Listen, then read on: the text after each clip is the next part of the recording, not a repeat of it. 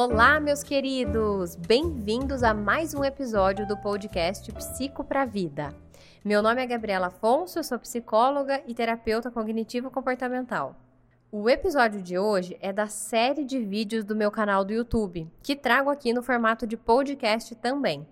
Então, bora lá para o episódio de hoje. Oi, pessoal, tudo bom com vocês? O vídeo de hoje é a continuação daquele vídeo que a gente já começou a falar sobre disciplina, sobre como educar os filhos. E agora, essa segunda parte, ela é fundamental, porque nela a gente vai falar sobre o como, sobre algumas coisas fundamentais para colocar tudo isso em prática.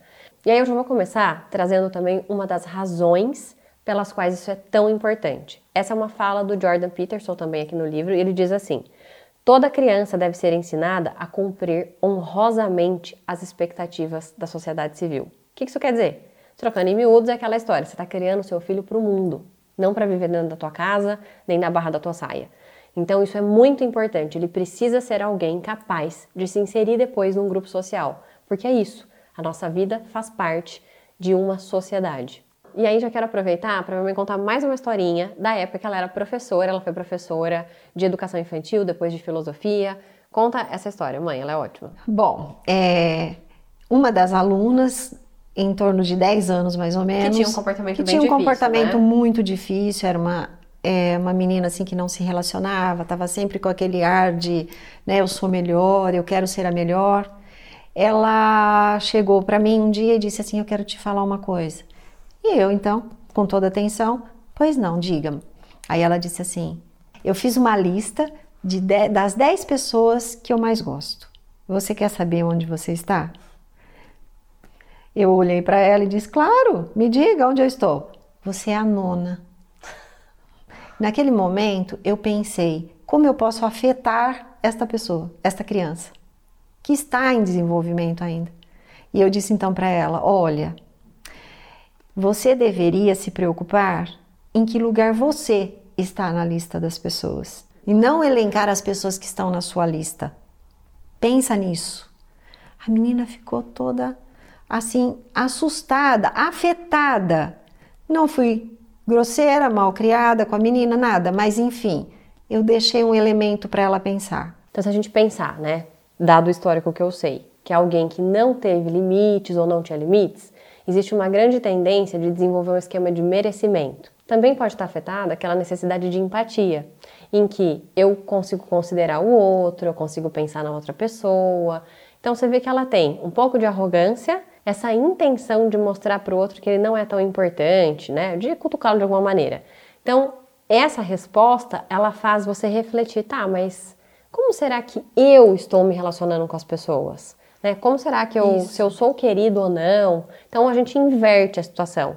Bom, dois princípios gerais que ele vai colocar dentro do capítulo são limitar as regras. Então lembra que a gente falou o tempo todo, desenvolvimento precisa de regras claras. Ele já vai trazer logo essa ideia. As regras precisam ser claras e poucas. O que, que adianta você ter 50 regras? Fica muito difícil você entender claramente quais são as coisas.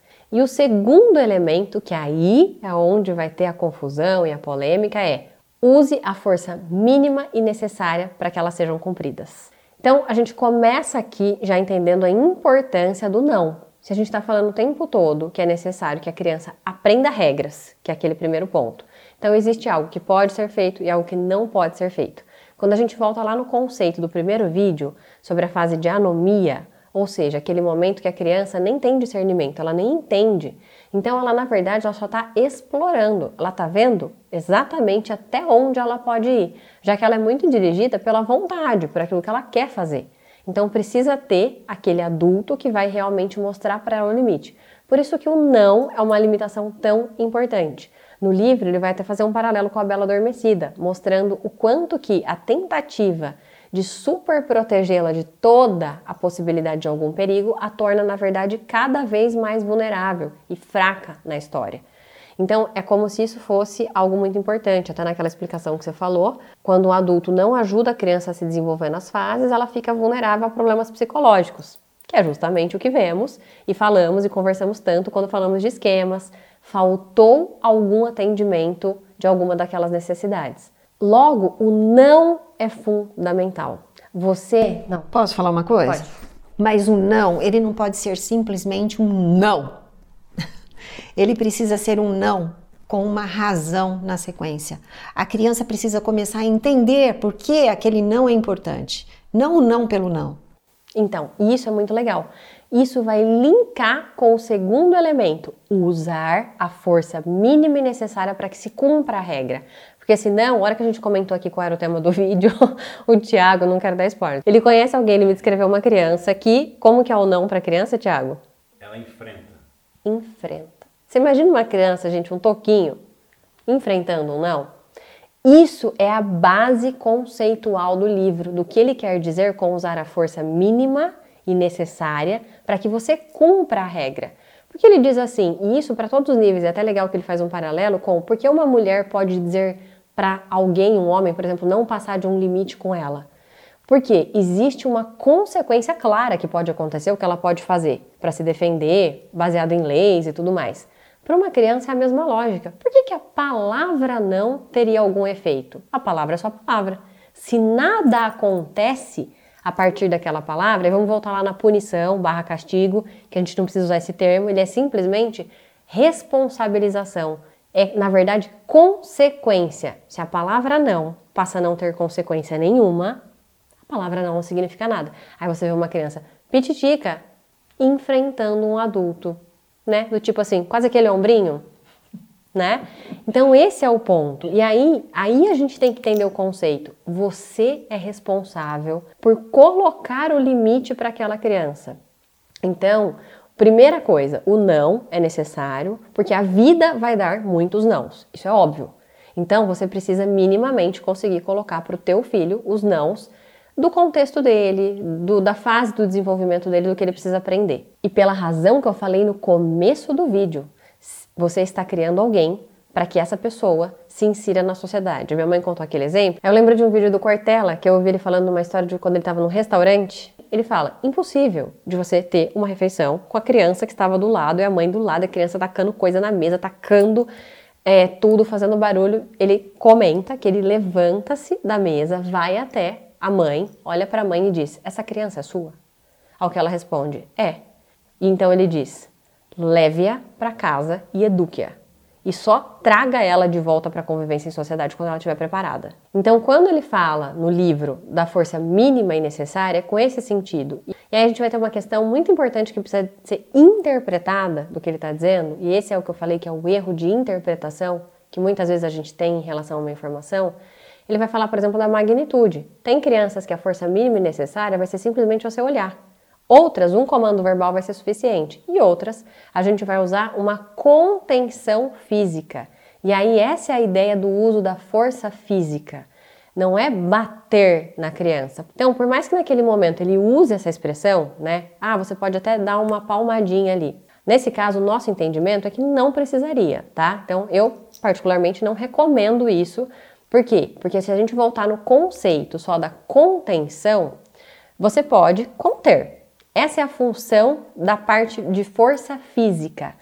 Tanto você conter uma criança, aqueles exemplos que a gente sabe, né? Quando ela está em perigo, então ela realmente precisa parar, tá correndo desenfreada num estacionamento, num lugar que tem perigo, você precisa conter ela. Você falar, fulano, ó, oh, não vai adiantar. Então aqui, e aí sim, né? A partir da contenção, se você quiser dar um peso maior para trabalhar um elemento de respeito, de autoridade, que também precisa ser ensinado, você pode usar outro meio. Importante frisar que tudo que eu estou falando aqui não é para nenhum caso muito específico, nenhuma exceção, como por exemplo uma criança autista e tudo mais. A gente está falando baseado nas fases do desenvolvimento natural da criança, o que é muito importante. Tem até a ver com aquela frase do Dalai Lama que eu falei no último vídeo, é aquele conceito que tem que andar de mão dada o tempo todo, que é a firmeza com a afetividade. Então, dá esse exemplo, mãe, por exemplo, até como era com a gente sobre colocar limite, sobre dizer não? Tem alguma história? Bom, tem. É, acho que você se lembra, né? A Gabriela sempre foi muito articuladora e ela queria, quando ela queria alguma coisa, eu já sabia que eu ia ter trabalho para manter a minha posição de alguma coisa. Então ela vinha com a, com a história montada e eu dizia assim para ela: olha, eu vou te dizer por que não pode.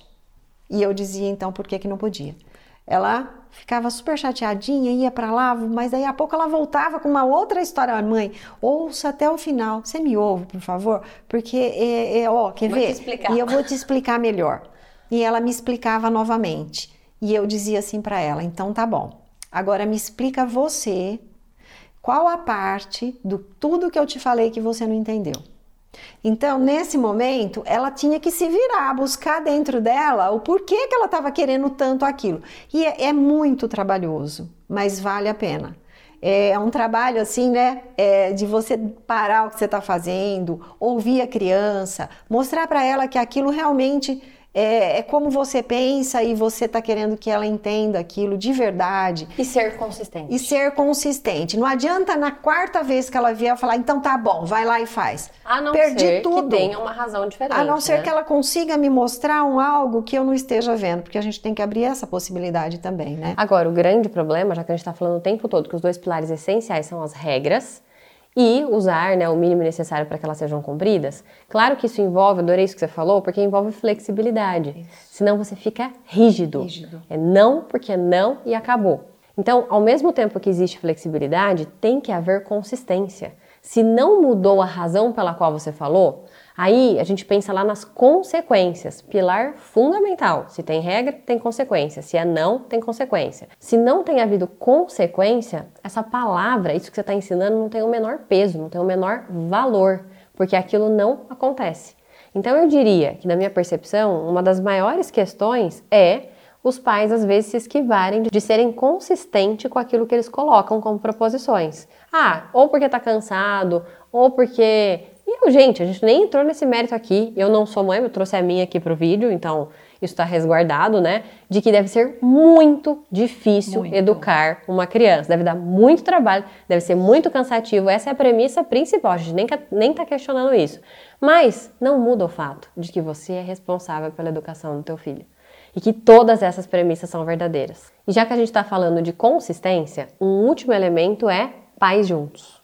Como seria isso? Os pais precisam caminhar junto na direção da educação de seus filhos.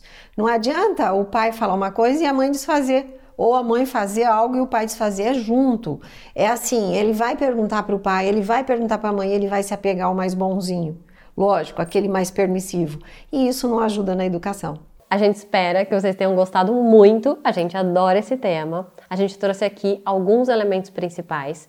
Se vocês quiserem dicas mais práticas, a gente pode fazer um outro vídeo depois falando mais especificamente de exemplos, situações. Se vocês quiserem, contem aqui pra gente.